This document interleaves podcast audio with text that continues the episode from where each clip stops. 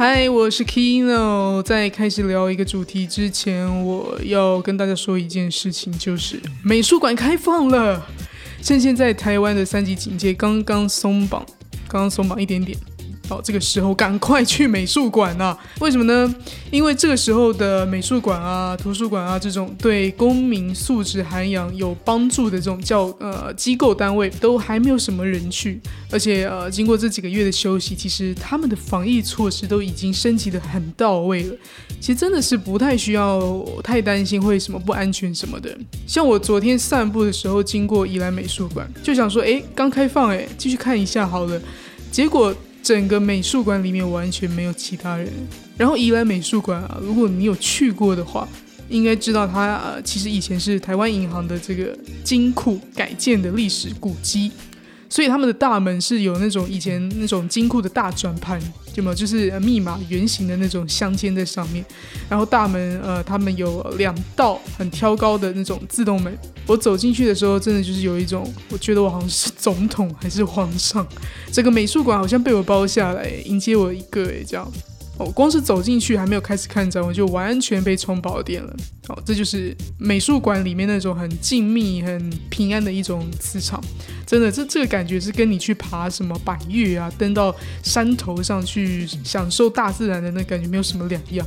就是因为美术馆里面，你的五个感官里面是在一个很平静、很安详的状态，呃，去闻到一些气味，不管是油画颜料还是什么。你就是整个人，整个五官都像是被泡在五星级的玫瑰浴缸里面，有人一直在帮你桑拿那种感觉，完全就是帝王级的享受。所以就是为什么大家趁现在可以赶快去享受一下帝王级享受的美术馆。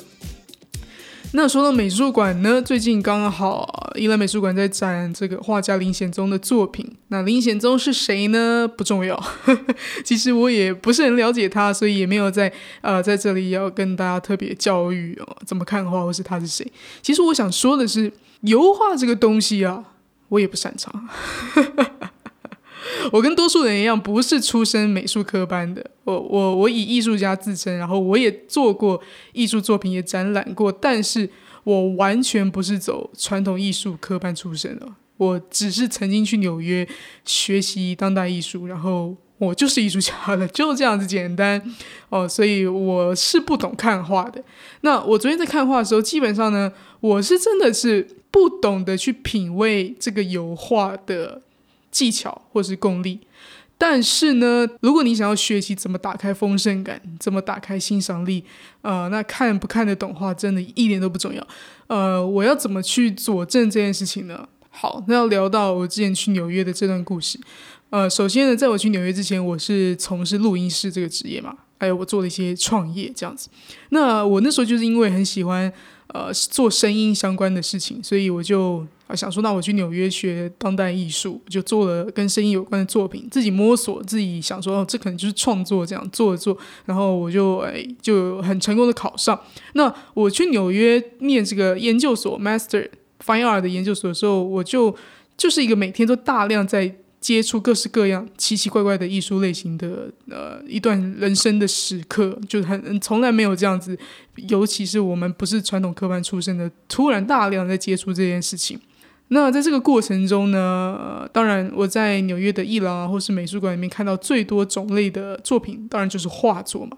画作的量通常就是巨多、超多，然后艺术家卖画就是比较方便，因为可可以呃直接拿到一个作品。买家可以直接拿到一个实质的东西，那所以呢，我那时候就跟着我的艺术的老师，也呃，他们也是一些早就在国际知名的，比如说大画家或是大艺术家、当代艺术家之类的，好，这些很厉害的人物，他们他们是很很很有荣幸的到我们的学校来担任我们的 mentor，那我们我们就会跟他们一起去看展览嘛，看画，然后在这个过程里面，我就发现，哎。他们根本就也没有认真在看那些画，他们没有要再看懂那些画作，不看说明也不看技术，他们看作品的看法，他们反而是没有在思考的，没有去要了解什么，他们不思考，就只是放空站在那边，站在作品面前放空去感觉，去用眼睛用整个身体啊，去啊，就是五个感官去吸收这个作品，所以呢。这就是为什么美术馆会需要这么大的空间嘛，让我们可以沉浸在里面，这也是有一个道理的。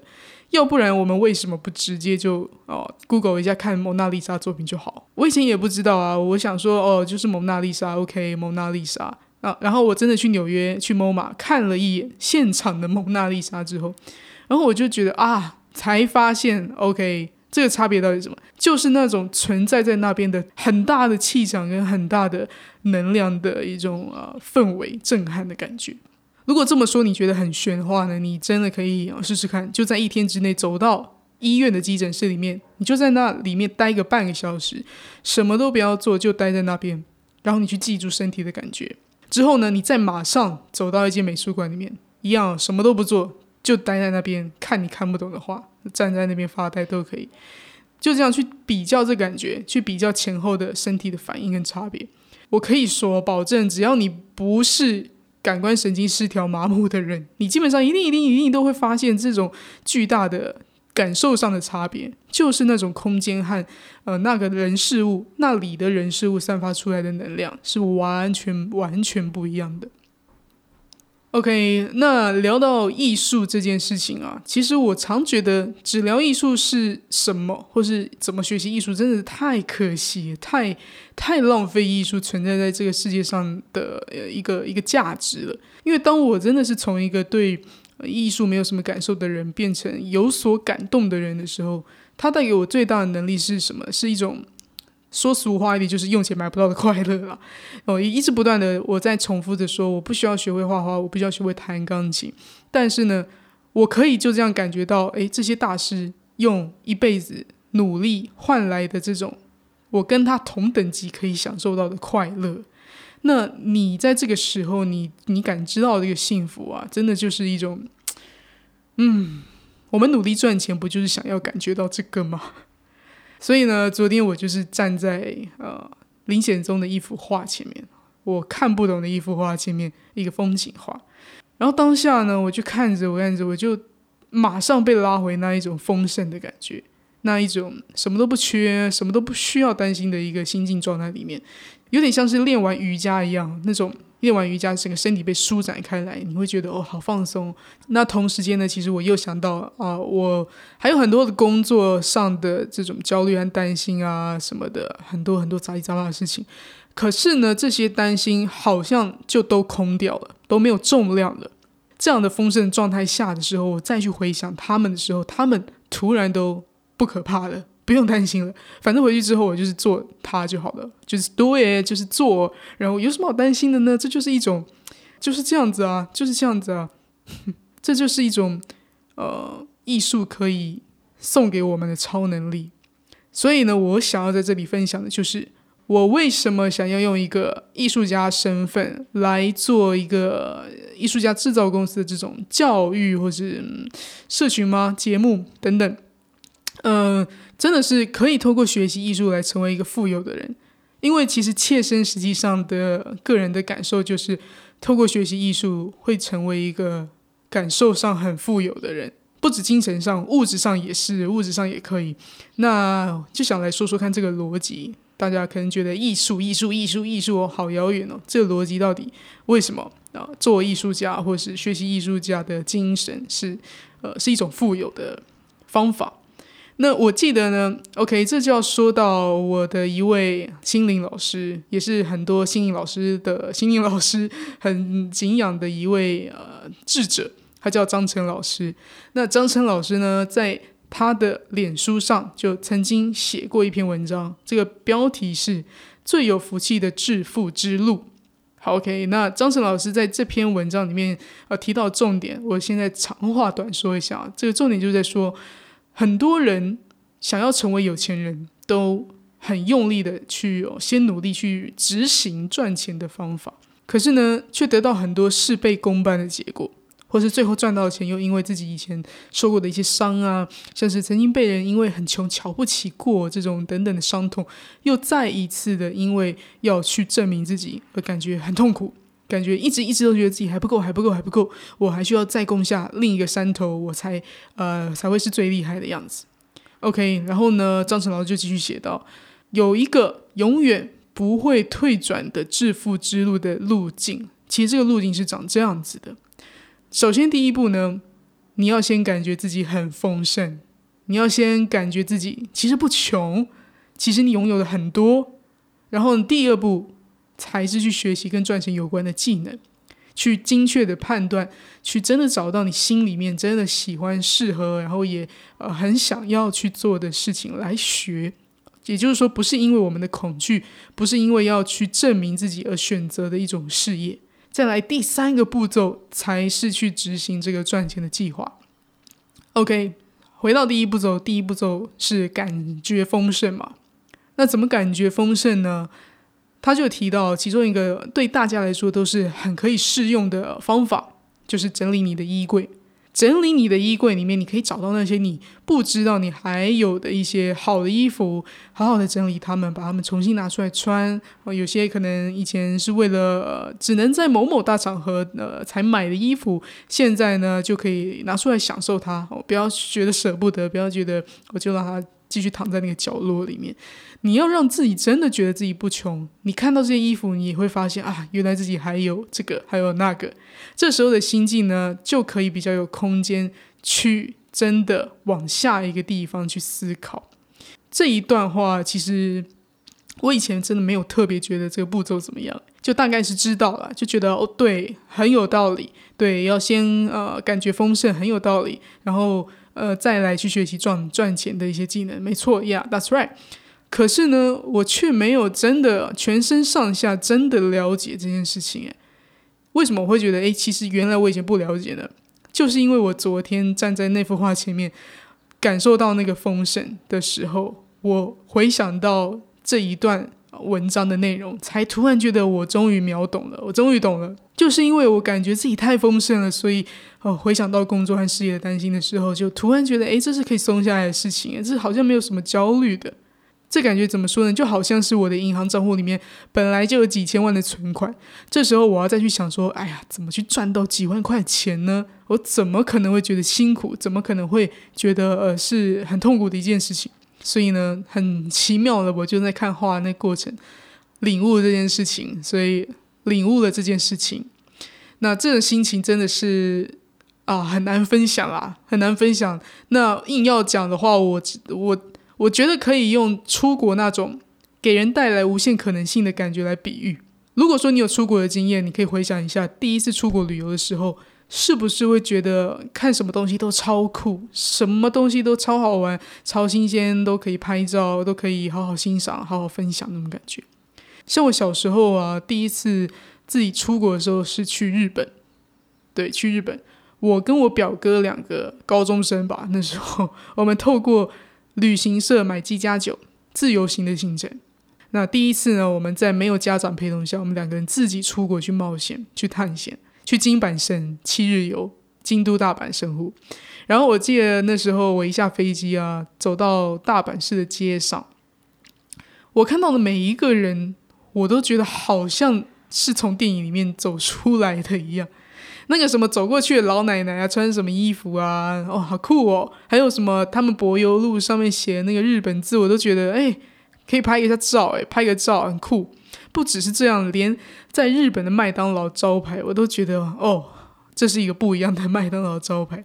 明明在台湾就也有一模一样的 logo，但是我当时的心情就是觉得这就是不一样的麦当劳招牌。为什么呢？很简单，因为当时我的脑袋设定。已经自动转成了一种观赏模式，travel mode，travel mode。这个 travel mode 的模式下呢，我是很抽离的，我的心情是很 open 的。不管我的钱在路上被小偷偷走了还是怎么样，我绝对都可以把它当成是一个我晚上打电话可以跟朋友炫耀的故事。因为我在这个这个旅程里面，我在享受故事嘛，所以这段故事里面会发生什么事情呢？我都超期待，我都完全可以接受。哦，可是，可是呢？当我回到家，当我回到平常的生活里面，回到台湾，我可能买个东西，发现多花路不是快，都会觉得，哎，怎么这么倒霉呢？日子好 boring 啊，工作好累，好无聊哦。嗯，我没有办法回到我的 travel mode 的这个观赏模式了。我好像呃，平常就已经把自己规定在我本来就不应该让自己。在 travel mode 的模式下生活，我只能在出国的时候才允许自己去欣赏很多平凡的事情。所以啊，说回来，欣赏这件事情真的是一个花钱学不来，然后告诉你怎么做你也不一定就会的事情。但是它就像旅行一样，每一个人都可以体验过这其中的奥妙之处，到底有什么不一样？那有一些在跟我学做 podcast 创作的学生就问过我，到底该怎么样更有创造力？怎么样更有灵感呢？啊，现在我就觉得，其实这个问题就有点像在问说，我到底该怎么赚到更多钱？我到底该怎么得到我想要的一切呢？既然都是创造，创造钱还是创造你的作品，它都是在一个创造能量上。如果说像张晨老师的文章里面提到的。没有丰盛的感觉，你赚到钱的时候也不会觉得丰盛。那没有感动的时候去创作出来的东西，怎么可能会是一个让人觉得感动的作品呢？对吧？所以呢，啊，我们其实真的很需要各种生活上各个各种各式各样的感动的人事物的存在，去让我们的生命经验可以跟这些存在一起共振，我们最后才会真的是从身体里面。反刍去，呃，诞生出来一个属于自己诠释出来的角度的创作，也就是所谓的赚到钱的感觉。所以呢，回到刚刚那句问题，那自己在生活里面要怎么样获得那样的创造金钱或者创造作品的能力，其实就是当下的欣赏力和审美的这种感受力。OK，那整理衣柜是一个嘛？去美术馆享受帝王级的待遇也是一个方法。还有呃，更重要的就是要练习使用 travel mode 的模式来生活，不管遇到什么事情，都把它当做一个风景来欣赏。那你就会觉得想感谢所有发生过的事情，让你这段旅行可以非常精彩哦，也让你有很多很多内容可以去创作，可以输出。比如说在家用电脑看 YouTube 好了，你欣赏所有你想要的娱乐都是 for free。或是你打开手机，你就可以让所有好吃的食物随传随到，你也不用出门。甚至是你想要开始学创作，网络上也有好多好多资源教你怎么开始做，怎么开始学习啊，很多啊，很多事情。比如说钢琴，这个插曲就是哦，我上礼拜啊，我自己上礼拜很意外的收到一间民宿业者，他们歇业了之后，不要了一台呃电子琴，就就送给我这样子，我只花了运费大概三千多块就运到我家。我就想说，哇，这个吸引力法则也太强了吧！我前一个礼拜还在想说，哦，如果我可以好好学个个钢琴，去去弹奏个钢琴，去感受这个我自己可以弹一首歌的感觉有多好。结果才不到一个礼拜，宇宙就送了我一台二手的电子钢琴。哦，这钢琴还好好的，我只要把它擦干净、整理整理，就又漂漂亮亮的。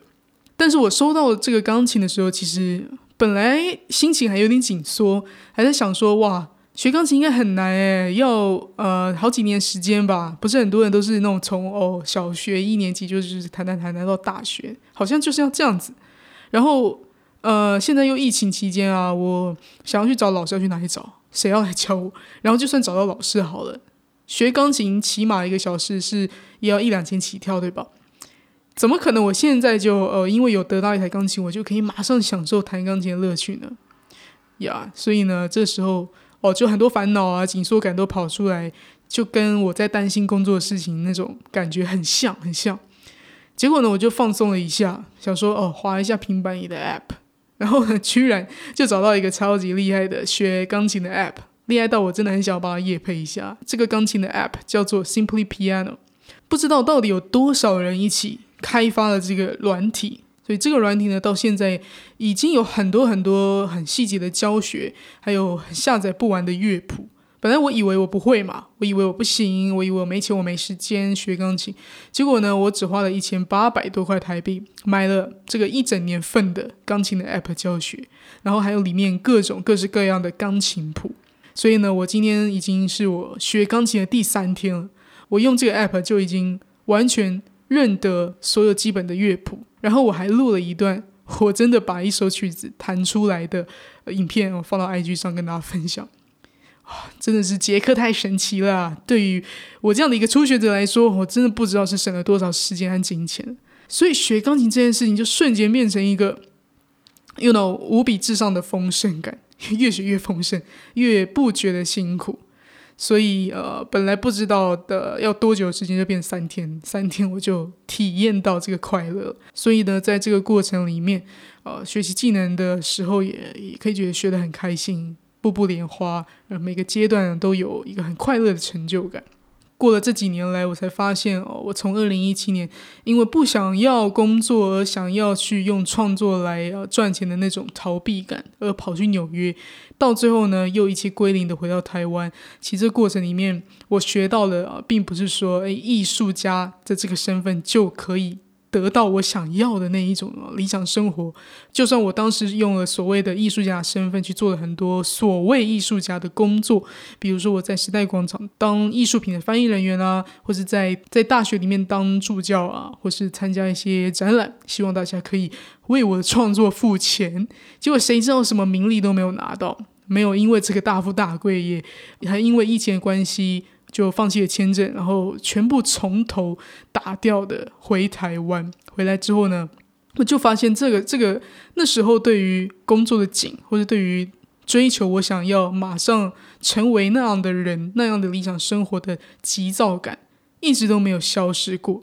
完完全全就是前面说到的那种急着想要从第三个步骤开始去做我想要做的事的时候，你。并不会真的得到这件事情。就算你好像做了像那样子一个身份的工作，你也不会得到你想要追求的那个快乐。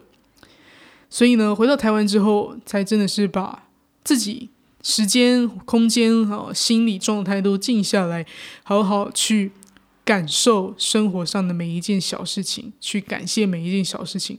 这时候，那种真正可以让我找到快乐的感觉就出现了。这也就是为什么艺术家制作公司会存在的一个很大的初衷，就是对我自己的一个很大的提醒。不管是自己的生活、自己的工作上要怎么去创新，怎么样让生活过得更快乐，这样的能力，感觉到丰盛的能力，都可以呃帮助你去创作出也会让别人感觉到丰盛的事情。所以整体来说，对这个社会而言，它就是一个良性循环。啊，最后呢？如果要把我这几年来体会到最大的快乐记录下来，我发现其实就是五种能力。五种能力会让我们永远保持在最快乐的状态，而且可以源源不绝的去创造我们的财富和我们想要的生活的质感。这些能力就是：一、有能力去欣赏和去被感动；二、有能力去由衷发自内心的感谢；三、有能力去创作自己的作品；四。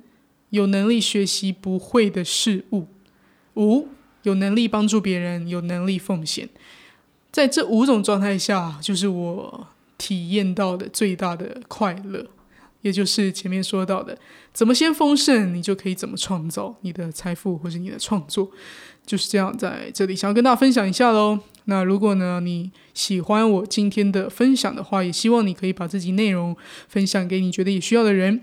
那关于我最近如何学会弹钢琴哦，如何记录我生活的一些日常哦，都欢迎你追踪我的 IG 跟我闲聊。我的 IG 是 K E N O T U N G。最近呢，我呃开始要用 Podcast 做一些更有趣的事情，是希望大家都可以一起参与的。所以呢，如果你想要知道是什么有趣的事情的话，就不要忘记去追踪我。艺术家造公司，我们下次见。